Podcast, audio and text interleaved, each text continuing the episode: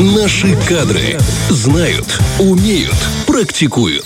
Совсем скоро отметим День почерка или День ручного письма. Особенно мне понравилось, что инициатором учреждень, э, учреждения этого праздника, да, Дня почерка, выступила Ассоциация производителей пишущих принадлежностей. Ух ты, классно. Вот такая ассоциация из мире. Э, вот, на самом-то деле в почерке кроется столько же ответов, э, сколько порой в невербальном общении, в невербальном языке, когда ты по жестам, глазам считываешь половину информации, и в почерке есть не меньше вот этой информации о человеке.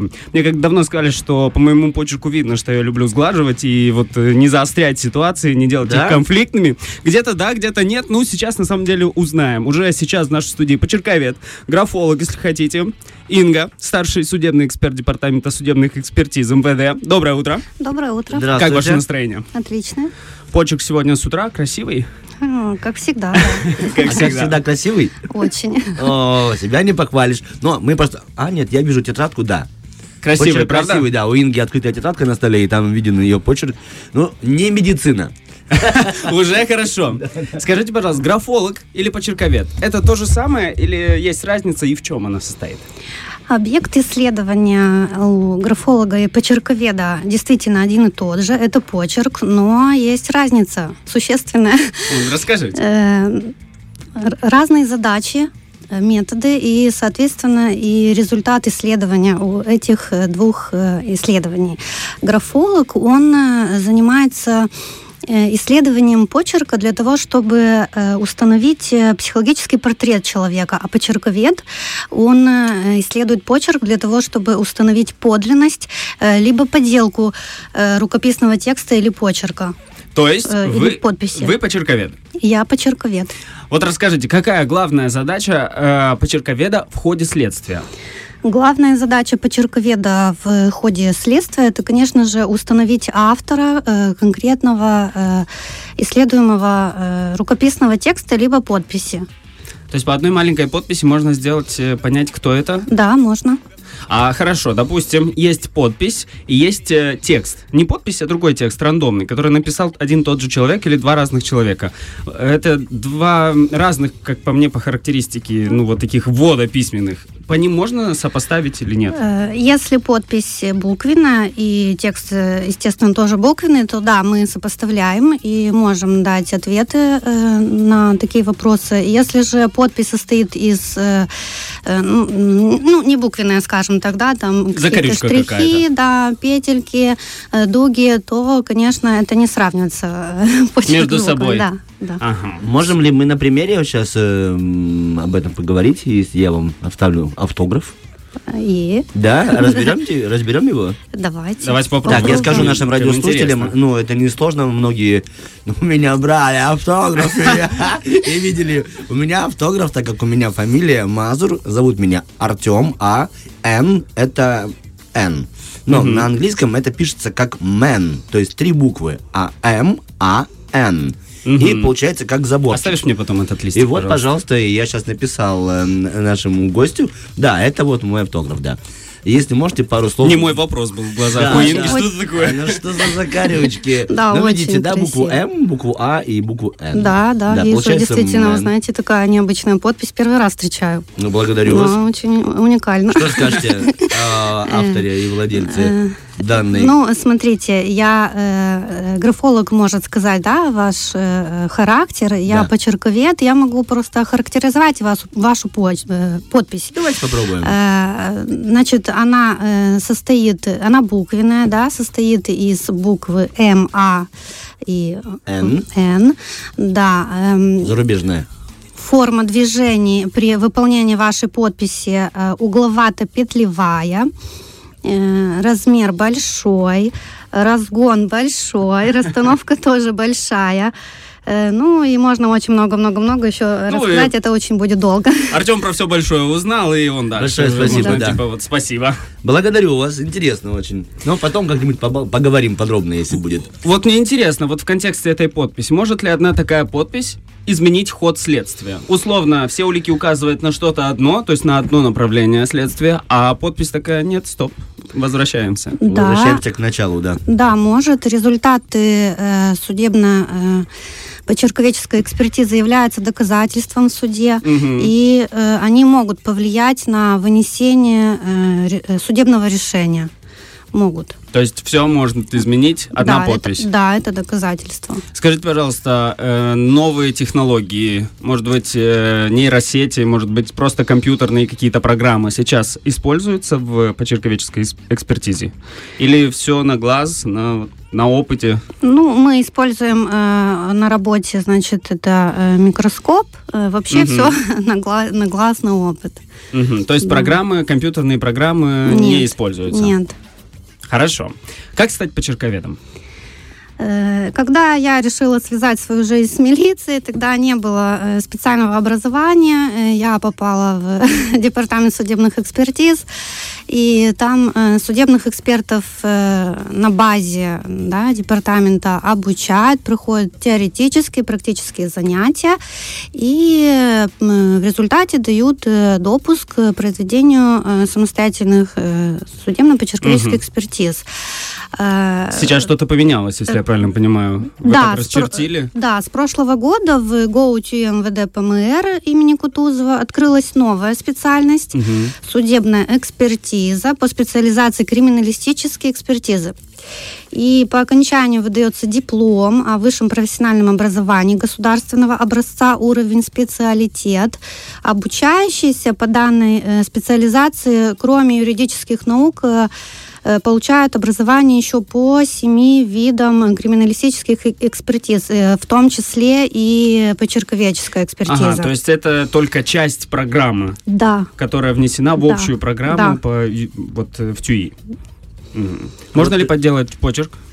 Нет, э, почерк поделать э, нельзя. А почему? Но э, Ес- чтоб А если вы дело имеете с талантливым художником или скрупулезным человеком? у него- опытные эксперты это сразу заметят. Встречали ли вы в своей практике, когда один человек пишет разными, как во множественном числе, почерками или почерками? Не знаю. что вы- Почерками, вероятно.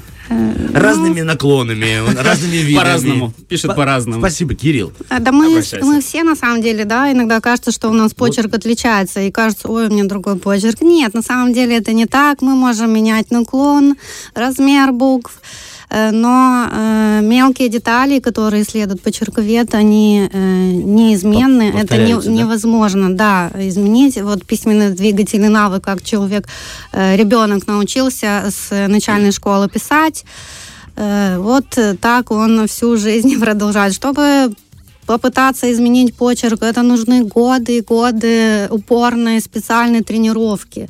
Это очень сложно, поэтому нет. И вопрос, надо ли оно мне? Да, Да. надо. А деле. ли вы в практике, что э, почерк передается генетически? Нет, нет, такого не Но встречала. они наблюдали там за собой, за какими-то коллегами, никто вам не открывался такой минутка откровения, потому что я замечаю, что мой личный почерк все больше и больше похож на почерк моего отца. Я вот смотрю там его письма и переписки, ну, в Вайбере, и понимаю, что... Нет, в Вайбере это была шутка. Вживую, когда писал он, я вижу, что очень похоже у нас с ним. Нет никакой... Ну, может быть, просто похожи, конечно, потому что родственники, но все равно э, каждый человек индивидуален, и почерк это как отпечаток души. Такая ге- да, геометрия Красиво души. сказано. Геометрия Почерк. души. Зависит от характера и от настроения. Ну, э, насчет характера мы оставим в стороночке, да, этот давайте. вопрос это к э, Не к графологам, вам, да. да. Мгм. А нас- настроение, ну, скажу так, мы все личности пластичны, и каждый день мы подвергаемся э, разным э, внешним факторам внутренним факторам, да, могут быть депрессии, стрессы, э, болезненные состояния или алкогольные опьянения. И э, такие э, внешние факторы, как, э, к примеру, э, ну, неудобная поза письма, неудобный э, материал письма. Ручка или да, листик. Да, э, ручка, э, новая ручка, да, вот даже замечали, пишут по-разному Мгм, ручки. да. Вот. И все вот эти сбивающие факторы, они влияют на почерк, и э, это отражается в нем. Появляются, так скажем, признаки необычности, так мы называем это в почерковедении. Все эти А сбивающие. какие еще, если можно, нам э, с Кириллом э, словечки ваши профессиональные? Ну, понимаете, о чем я говорю? Там у нас, допустим, у радиоведущих там обед, ну, ну, такое внутреннее слово, или пора домой. Ну, это чисто наш сленг, только мы его используем. Многие не понимают, о чем мы говорим Да, я тоже не понимаю, это ваши внутренние. Есть ли у вас какие-то свои профессиональные, как вы сейчас сказали, э, даже уже вылетело из головы. Словечки. Например, кофе. Нет, нет, мы обычные люди, такие же, как и вы, и Нет, я имею, виду- такого. я имею в виду вот в профессии, э, угол наклона вы какие-то такие сказали. а, э, Профессионализмы. Да, благодарю. Профессиональной э, э, деятельности, конечно, мы используем различные термины, и, наверное, да, в жизни тоже где-то выскакивает. Прослеживается, да? Да, да. деформация Да, да, профессиональная. деформация профессиональная. Мне всегда вот было интересно. Скорее всего, это тоже не к вам, а к э, графологам, но все-таки из личных наблюдений. Бывают старшеклассники, у которых настолько сформирован почерк, то есть он может быть не идеальным, но он одинаковый. То есть он такой сбалансированный. А бывают люди взрослые, у которых почерк, ну, ты смотришь, как будто писал третьеклассник. Э, зависит ли как-то почерк от возраста? Даже при том, что я знаю, что это не к вам вопрос из ваших личных наблюдений. И характеризует ли он как-то возраст человека, то, что написано на листочке? Э, И как это? Да, может показаться странным, но действительно почерк с возрастом меняется.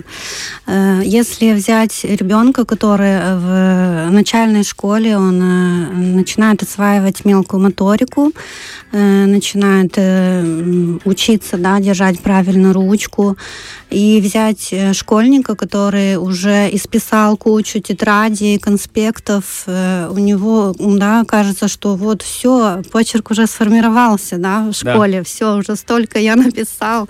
Но нет, все равно проходит лет пять, и почерк все равно изменяется, и он будет выглядеть немного иначе, чем в школе.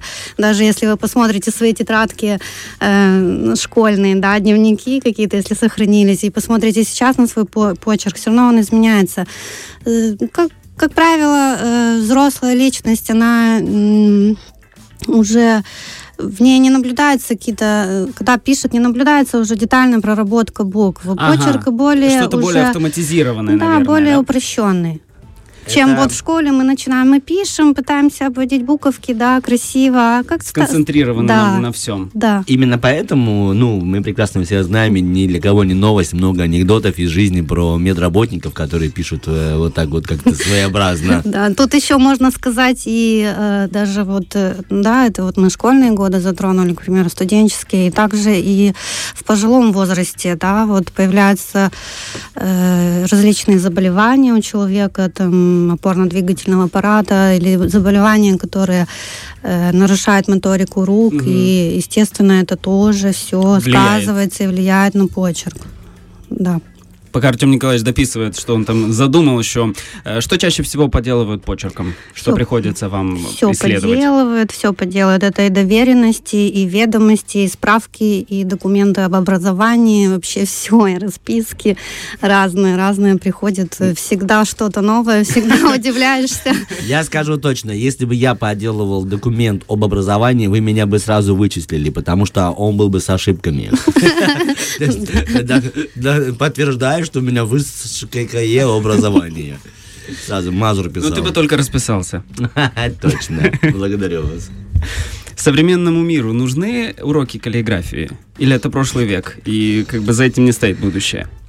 Ну, современному миру не обязательно э, уроки каллиграфии, но все равно они могут быть полезны как хобби или как развитие творческих да, способностей. Ведь всегда приятно посмотреть на человека, да, когда ты видишь красивый почерк у человека, ты вау, какой Мгм. красивый почерк, кто его научил так красиво писать, да, вот всегда вот восхищаешься.